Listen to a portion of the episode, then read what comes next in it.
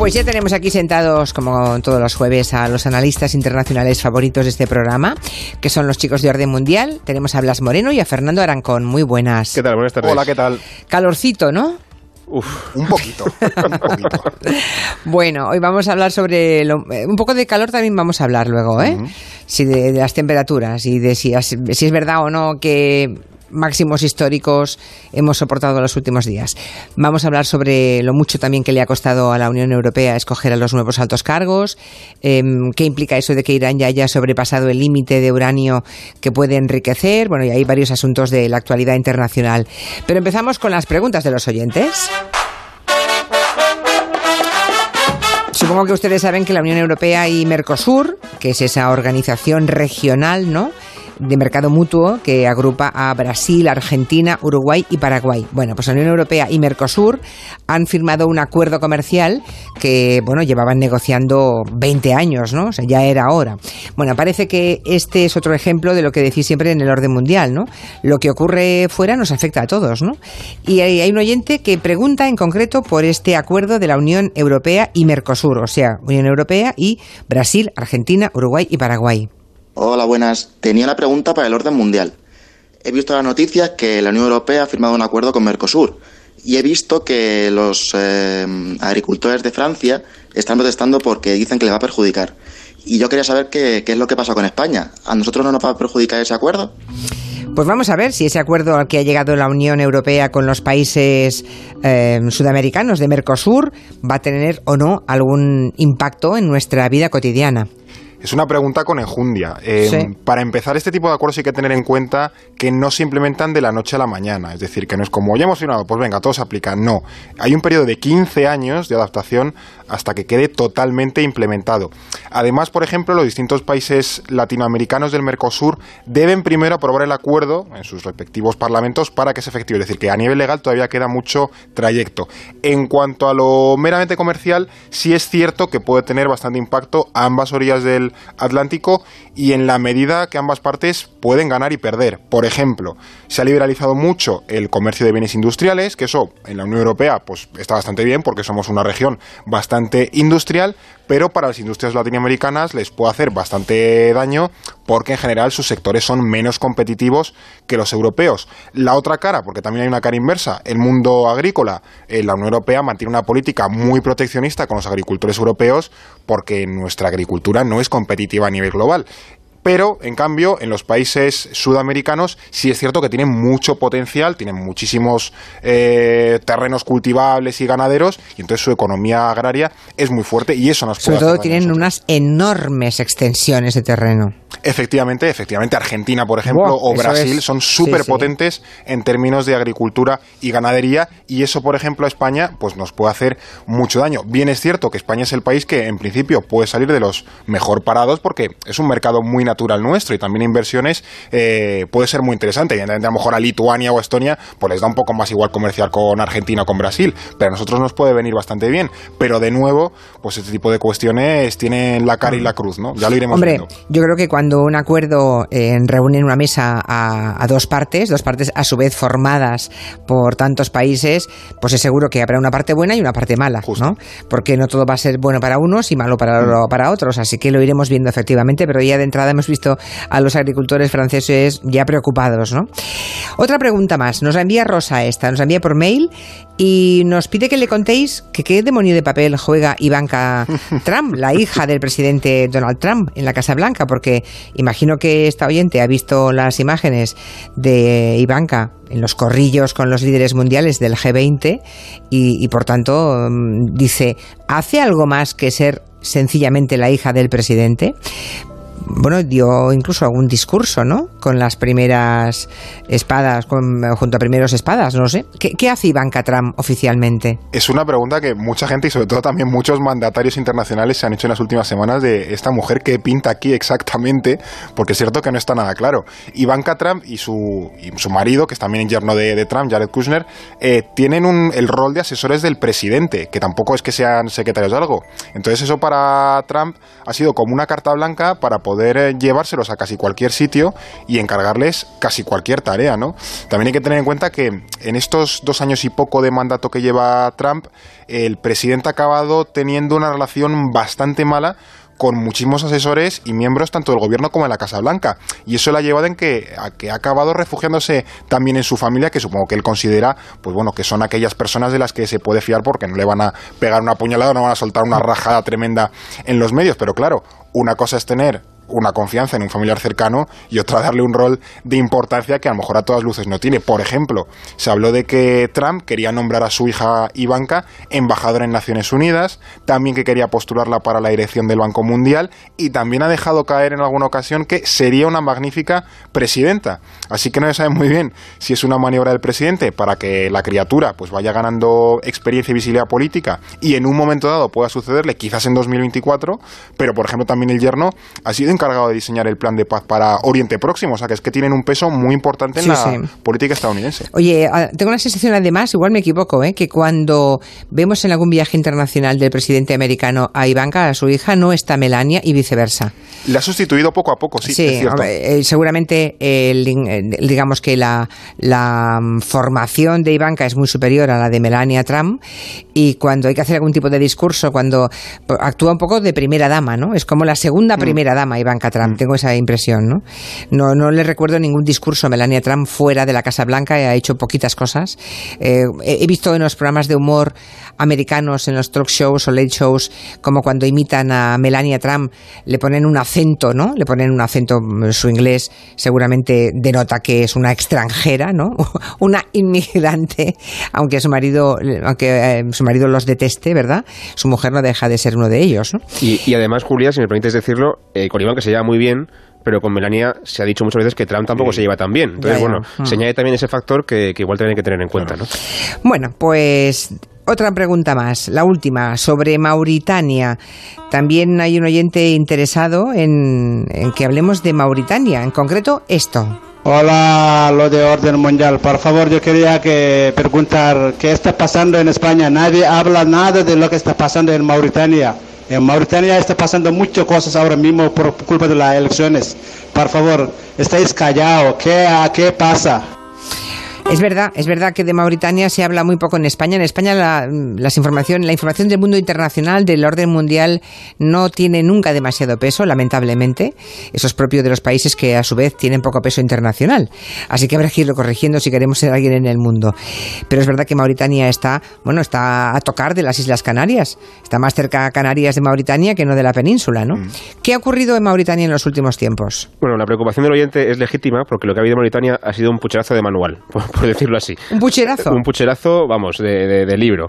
Eh, hubo elecciones hace un par de semanas allí y para que nos hagamos una idea, en Mauritania venía gobernando desde hace un poco más de una década un, un, militar que dio un golpe de Estado y bueno, ahora ha decidido que no, se quiere volver a presentar a las elecciones, ha nombrado un sucesor, a un delfín, y claro, eh, sin que nadie le sorprenda nada, pues ese sucesor ha ganado las elecciones sin ningún problema, se proclamó ganador antes de acabar el recuento eh, y bueno, ha habido también más, más irregularidades que, por supuesto el resto de candidatos han, han, criticado, pero que no han conseguido nada con ello, ¿no?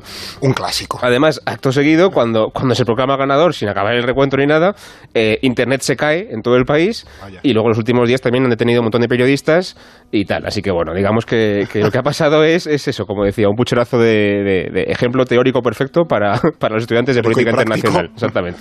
Eh, pero bueno, tampoco es extrañar en, ese sentido, porque Mauritania es un país que desde que se independizó de Francia en los años 60 nunca ha tenido una transición política democrática ni pacífica. Así que bueno, eh, tampoco, tampoco es que sea muy, muy extraño ¿no? en este caso. Hay un oyente que habla del acuerdo con Mercosur Sur de la Unión Europea y este oyente lo ven, lo ven casi apocalíptico. ¿eh? ¿eh? dice, va a hacer mucho daño a los agricultores españoles, no volveremos a comer naranjas españolas porque ya no será rentable cultivarlas. Para eso están las subvenciones de la Unión Europea también, es decir, muchos de los productos que a día de hoy se, se cultivan, por ejemplo en España, no son rentables como tal para comerciarlos internacionalmente. Por eso la propia Unión subvenciona a través de la política agraria común la leche, por ejemplo, o u otros productos, en fin, eh, agrícolas, para que precisamente se produzcan. Sí, también al final vamos abandonando todo el, sector primario y, algún día nos arrepentiremos enormemente de esto. ¿eh? Algún día no produciremos nada. También al mismo, tiempo, al mismo tiempo, este acuerdo también protege a las denominaciones de origen, como por ejemplo el queso manchego o el jamón de jabugo, que hasta ahora no podían entrar o tenían muchas dificultades para entrar en Brasil o Argentina y ahora, también se va a potenciar. Entonces, bueno, como decía Fer, una de cal y una de arena, porque es muy complejo este tipo de acuerdos, claro. Bien, este martes ha acabado el, el último Consejo Europeo. Ahí ya se han decidido por fin los nombres que van a ocupar los principales puestos de responsabilidad. Lo tuvieron que aplazar varias veces porque llegaron a un principio de acuerdo, luego no, luego sí, luego no, en fin, que no debe ser fácil poner de acuerdo a 28 países, pero esta vez ha sido más complicado que otras. ¿Qué, es lo que ha ocurrido? ¿Por qué ha sido tan complicado esta vez? Pues este proceso de elegir a los principales cabezas de cartel, por llamarlos así, de la Unión Europea, es básicamente, ha sido básicamente un reparto de la tarta entre las distintas eh, potencias de la Unión. Y como no estamos precisamente en el mejor momento de unidad, pues como es lógico las discrepancias y los intereses particulares de los distintos estados, pero también los de las distintas familias políticas, se han hecho pues bastante evidentes, ¿no? Por un lado, por ejemplo, estaban los socialistas europeos tratando de conseguir la comisión para Franz Timmermans, que es el candidato neerlandés, creo, eh, y que al final ha acabado siendo para la ministra alemana de Defensa. Luego también, por ejemplo, había un rifirrafe importante entre Francia y Alemania para sacar un eh, trozo de pastel que fuese relevante para ambos. España también estaba en la liza, asomaba por ahí, tratando de colocarse bien como potencia que resurge en Europa y luego, por ejemplo, el grupo de Visegrado, esta especie de comandita que se han eh, montado Hungría, Polonia, República Checa y Eslovaquia, pues un poco para poner palos en las ruedas de la Unión, también estaba exigiendo ahí lógicamente que no hubiese perfiles muy europeístas porque a ellos ese rollo del europeísmo no les va demasiado, ¿no? Entonces no creo que hayan sido unas eh, negociaciones fáciles, porque había que contentar a muchísima gente y sobre todo había sido, bueno, estaba siendo un momento complicadísimo para la propia Unión, ¿no? Yo he escuchado ya algunas opiniones interesantes de personas que dicen que la unanimidad mm, puede que haya que cambiarla en la Unión Europea, porque hay determinadas decisiones que ahora solamente se pueden tomar por unanimidad, pero claro, eso valía cuando había 8, 9 o 10 países. Ahora con 28 buscar la unanimidad, hacer que converjan los intereses de países y dirigentes de esos países como Hungría y, no sé, y Alemania o Francia o España va a ser muy complicado. Así que igual en esta legislatura europea tendrán que plantearse qué tipo de decisiones o, o cuál cuál de ellas debería tomarse por amplia mayoría, que sea una mayoría cualificada, pero no por unanimidad, porque me parece francamente complicado, ¿no? Y va a depender siempre de, de, gobiernos y de regímenes y de personas que a lo mejor en el resto de, de la vieja Europa no, no acaban de sentar bien, no acaban de encajar bien, ¿no? Sí, además es que la otra cara de la unanimidad es el derecho a veto. O sea, es que al final claro, que llegar a todos a un acuerdo, pues alguien dice, pues yo no quiero pasar. No pues quiero, entonces basta que uno no quiera para que no. Bueno, en fin. Bien, eh, volviendo al tema de la, finalmente, de los cargos escogidos. ¿Quién diríais que ha ganado y quién ha perdido? Por ahí había algún tuit muy divertido. El, vuelve el imperio austrohúngaro, ¿no? Bueno, ¿quién ha ganado y quién ha perdido? Los euroescépticos no es que hayan conseguido mucho, no tienen ningún cargo importante, pero bueno, eh, sí han condicionado las, la elección. España tiene el ministro, digamos, de Asuntos Exteriores de toda la Unión, que es Borrell. Es un premio de consolación, es un premio importante, tiene relevancia como tú dices muy bien, los euroscépticos no consiguen nada, entre comillas, pero también es un poco lo que decíamos antes. Eh, es muy difícil que les den cualquier cosa porque son los que boicotean todo el rato la integración europea. Entonces, y ya tendrán comisarios europeos. sí, claro, país tiene derecho a un comisario y los países más euroscépticos tendrán uno. También tendrán eh, parte del gobierno, digamos, ¿no? Eh, pero bueno, lo que sí que han conseguido, y eso es una victoria, es influir lo suficiente como para evitar lo que a ellos le vendría peor, ¿no? Que es alguien muy europeísta. O sea que en ese sentido creo que ellos sí que, sí que ganan algo, ¿no? También me parece que ganan los países tradicionales, digamos, los fundadores, porque es lo habitual. Al final, Alemania, Francia, Bélgica son los que se llevan los, los grandes nombres, los grandes cargos y van a presidir la Comisión, el Consejo, el Banco Central Europeo. Así que, bueno, al margen de, familias políticas, al final Alemania y Francia siguen siendo los que más mandan. ¿Y luego quién pierde? Bueno, pierde sobre todo, eh, bajo mi punto de vista, la Europa del Este, porque no hay ningún cargo importante que venga de ningún país más allá de Alemania, quitando eh, el, búlgaro, que va a presidir el Parlamento Europeo media legislatura, o sea, una cosa muy, muy testimonial. Y luego también pierde mucho verdes y también sobre todo socialdemócratas, que mm. crecieron muchísimo en las elecciones y que no es recompensada esa, ese crecimiento porque no consiguen casi ningún cargo, mm. quitando, como decíais, a, Borrell, que es verdad que es un cargo importante, es el ministro de Exteriores de la Unión Europea, por así decirlo, pero no es eh, lo que se aspiraba, ¿no? ellos querían más cosas y no han conseguido realmente penetrar tan fuerte, ¿no? Hombre, es que en un momento como estamos eh, respecto a cambio climático, la llegada de los verdes, ¿no? Que hubieran tenido más papel los verdes, a mí me mm. hubiera parecido bueno, no sé. Porque por sus nombramientos les conoceréis, ¿no? No sé hacia dónde creéis que va este nuevo gobierno europeo, si va a haber muchos cambios o no. Bueno, pues hay varias características de estos nombramientos que yo la verdad no, no hacen tener no, no, tengo demasiadas esperanzas en que este lustro que viene, pues bueno, sea demasiado optimista para la Unión. Por ejemplo, son personajes sin mucho carisma, es decir, no hay grandes eh, líderes políticos, que bueno, es que hemos llevado aquí un perfilazo que parece que le va a dar un impulso porque bueno, tiene una labia o tiene un proyecto que, ilusiona, para nada. Eh, solí que ver que es que creo que ayer había un tuit que decía que la, bueno, esta ministra alemana de defensa, que ahora es presidenta de la comisión, tiene 7.500 seguidores en Twitter, es decir, que habla bastante bien son casi desconocidos, Claro, eh, habla bastante bien del poco peso y de lo, desconocido que, bueno, que llegan a ser algunos de, los, de estas figuras que han sido eh, nombradas ahora. Tampoco hay perfiles eh, muy ideologizados en el buen sentido, es decir, que, que lleva a que sea una vertiente una web bastante técnica, no son grandes gestores, en fin, eh, y todo parece que ha quedado a expensas de que van a ser, en este caso, en esta legislatura, los estados los que guíen básicamente a la, a la Comisión y a la Unión Europea. Es decir, que la propia Unión ha perdido yo creo que bastante autonomía en estos eh, nombramientos y serán de nuevo el, Consejo Europeo a través de los estados los que lo decidan. ojalá me equivoque, pero bueno, yo de estos años no, no creo que pinten demasiado bien para la Unión, sobre todo teniendo en el horizonte eh, cuestiones como por ejemplo el Brexit en octubre, la rebeldía de Italia, que también es uno de los grandes perdedores, diría, porque se ha comido totalmente los, los mocos. Y luego, por supuesto, temas internacionales de primer nivel, como Trump, China, Rusia, la situación en Oriente Próximo, la inmigración por el Mediterráneo, etcétera, etcétera. ¿no? Entonces, pues lo iremos eh, viendo. Lo iremos viendo, a ver si tiene razón o no, Fernando. Tal día como hoy, 4 de julio del año 1776, las 13 colonias estadounidenses firmaron su declaración de independencia, ¿no? Y es por tanto la fecha que da inicio a ese país que hoy llamamos Estados Unidos.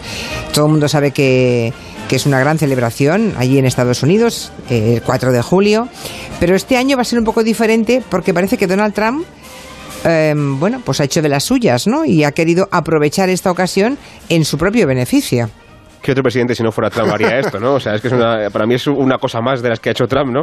Eh, vamos a ver, hay que tener en cuenta que para, para los estadounidenses esta fiesta es muy importante, pero que se caracteriza por una cosa y es que por lo general es muy apolítica. O sea, gobierne quien gobierne, por lo general el discurso del presidente suele ser muy apolítico, muy... Bueno, es una fiesta de todos, normal, claro, claro. claro, También lo digo porque eh, yo creo que aquí en España lo tenemos más eh, extrañado eso, ¿no? Que la fiesta nacional se politiza mucho más, la izquierda y la derecha tienen más debates sobre el tema. Allí es una cosa en la que nadie se mete, es de todos y, no, hay, y no hay debates, ¿no? Eh, entonces, ¿qué pasa? Que Trump eh, eso lo ha cambiado y ha hecho un discurso, va a hacer un discurso eh, al que ha invitado sobre todo a sus aliados en el Partido Republicano, a sus principales donantes, que son gente, entre, entre otros, pues gente muy muy conservadora. Digamos que no es un discurso que se espere de compromiso o de unidad, sino todo lo contrario, ¿no? Y además, por si fuera poco, el simbolismo que tiene la, fiesta se lo ha cargado porque su discurso lo va a hacer en una plaza que hay en, Washington, en el, Lincoln Memorial, en el que habitualmente se, celebra siempre, eh, por estas fechas, un festival de folk que lo que viene a hacer es un poco a alabar o a, poner en valor eh, la diversidad cultural del país. Entonces se ha cargado ese, ese festival, lo ha desplazado, y en vez de eso va a poner tanques en las calles, va a hacer un desfile militar, que ya digo, eh, aquí nos parece normal, pero en Estados Unidos no es nada normal. Entonces, digamos que el simbolismo de todo esto es, me cargo la unidad, me cargo la fiesta, resignificando el 4 de julio. Me cargo la diversidad y a favor de mi, de mi campaña política. este hombre nunca decepciona, ¿eh? Siempre dice, no se atreverá a hacer, lo hace. En su línea. en su línea. Muy rápidamente, que ya el tiempo apremia. Eh, según la Agencia Espacial Europea, Sí, es verdad que este junio, o sea, no es una impresión nuestra, es que junio ha sido, atención, el junio más caluroso de la historia. Desde que hay registros, nunca había habido un junio tan caluroso. Para que luego digan que lo del calentamiento global o la emergencia climática es un cuento. ¿eh? Pues efectivamente, ha sido el mes de junio más caluroso en el planeta y especialmente en el continente europeo, donde la temperatura ha sido dos grados superior a lo, a lo normal, a lo habitual. Una desviación que es una auténtica barbaridad 2 grados, es una pasada, y que así de evidente, pues bueno, las sudadas que muchos eh, nos habremos pegado en estas últimas semanas, sea en España o fuera de ella, porque ha hecho calor en toda Europa y se ha llegado a temperaturas récord en muchísimos países del, continente, ¿no?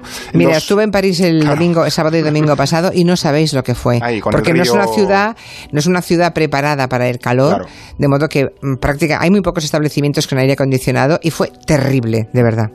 Sí, no están adaptados en Europa para estas cosas, que vayan pensando en ello porque esto va más, ¿no? Los científicos tampoco lo conectan de una forma muy directa al cambio climático por mera prudencia, porque tener que en cuenta que una ola de calor, que es algo puntual, ha influido mucho en que aumenten estas temperaturas, ¿no? Pero también reconocen que algo de correlación tiene, ya que el cambio, el cambio climático hace más frecuentes y duros pues la meteorología extrema, sean olas de frío o de calor, ¿no? Y otro año más se evidencia que se hace necesario, pues bueno, tomar medidas para reducir el calentamiento global, quizá medidas a lo mejor un poco locas o radicales como zonas restringidas para el tráfico en grandes ciudades como Madrid, no sé, no sé qué estarán haciendo fuera, pero bueno, cosas, radicales. Ya, ya, ya, ya, algo radical, sí, sí. La otra opción es invertir en abanicos, porque van a ir al alza estos próximos años. Ya, pues hubo uno que lo recomendó para los niños cuando se achicharraban en los colegios madrileños, ¿os acordáis? Bueno, a, ver si en 30 segundos me podéis contar la historia de la princesa de Emiratos Árabes Unidos, que es la sexta esposa del emir de Dubái que ha huido del país con los niños y con, bueno, con los niños y varias decenas de millones de dólares. Se ha ido, parece ser que a Londres, se supone que no, no, es, no es conocido su paradero, pero bueno, se ha ido a Londres, parece ser, y ha pedido el divorcio oficialmente, ¿no? Entonces, bueno, lo que pasa es que este emir eh, ya tiene antecedentes por lo que parece ser malos tratos eh, o, motivos que, suficientes para que su mujer o su hija, como pasó hace un par de años, huyan de, del país y, se vayan, ¿no? El problema es que la hija, como decía, hace un año huyó, pero enseguida la pudieron volver a, a recuperar, entre comillas, a secuestraron, básicamente, y la volvieron a traer. Con esta mujer va a ser más difícil porque, bueno, lleva más, lleva más dinero, está en Londres, eh, lo, cual también lo hace más difícil, y además es la hermana del rey de Jordania, con lo cual ya sería un poquito más complicado hacer un secuestro y, sería más difícil. Pero vamos, que el emir de Dubái no parece ser muy, muy, buen, buena persona y además lo, ponemos en el contexto de las monarquías del Golfo que sabemos cómo son de patriarcales y de retrógradas, ¿no? Sí, y cómo tratan a las mujeres, ¿verdad? Y además esta pobre chica la casaron, una chica con un expediente académico impecable, porque se licenció en Oxford, porque la casaron con un viejo, porque él era un viejo ya cuando la casaron con ella, que era una chica muy joven, ¿no? Una mujer educada, hija del rey de Jordania, hermana del rey de Jordania, fin, una familia muy, muy poderosa, ¿no? Pues en fin, que tenga suerte esta mujer. Porque volver al lado de ese individuo es lo último que, que le deseo, sinceramente. Aunque no la conozca de nada, imagínate. Hasta la semana que viene. Buena tarde. Adiós. Adiós. Oye, echar una ojeada a Twitter, por cierto, que hay preguntas.